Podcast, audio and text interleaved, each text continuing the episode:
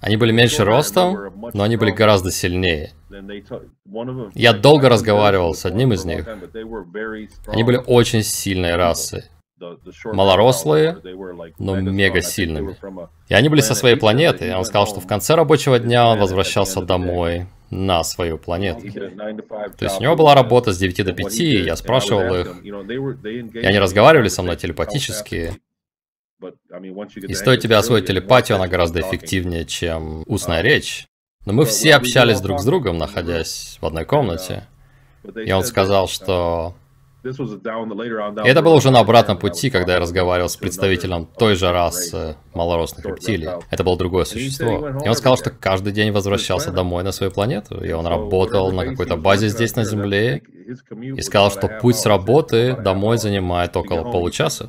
И он сказал, что был обычным парнем, как я, он шутил со мной, у него было чувство юмора, и он, и он помогал мне чувствовать себя на то время, когда я был там.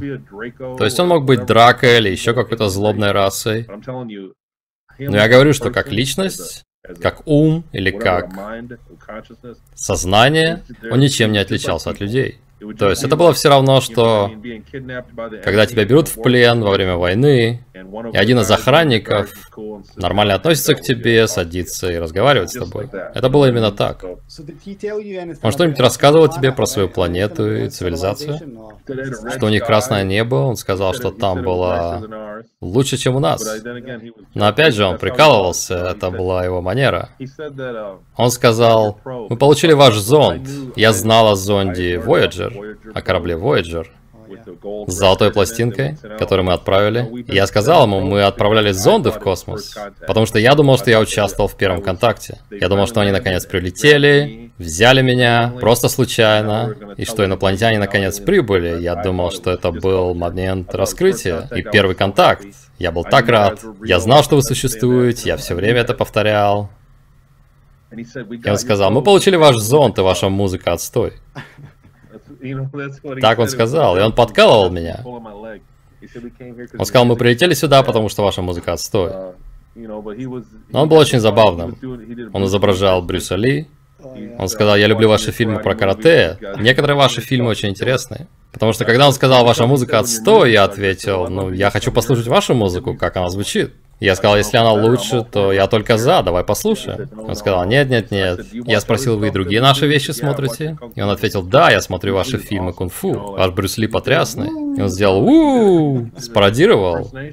То есть рептилоид, пришелец, изображает Брюса Ли. Это просто офигенно.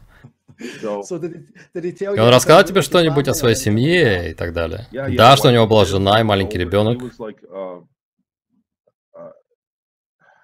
Я не помню, как именно он это сказал, но его возраст был сравним с человеком 25 лет у нас. То есть он был молодым. И что он был женат, и у него был ребенок, и дом. То есть он был обычным парнем на своей планете, и он прилетал через портал сюда на работу каждый день. Потрясающе. Я только хотел спросить, как он попадал на работу. Да. И он сказал, что поездка занимала полчаса. Он сказал тебе что-нибудь о портале, как они открывают портал и так далее?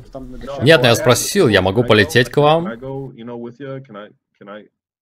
Вы позволите нам тоже путешествовать туда? И опять же, потому что я думал, что человечество вступает с ними в контакт сейчас, и что я встретил их. Я спросил, мы тоже так сможем? После того, как вы расскажете нам, что вы здесь, тоже сможем посетить вас. Он сказал, нет, нет, нет, у тебя должна быть определенная генетика и строение тела для этого.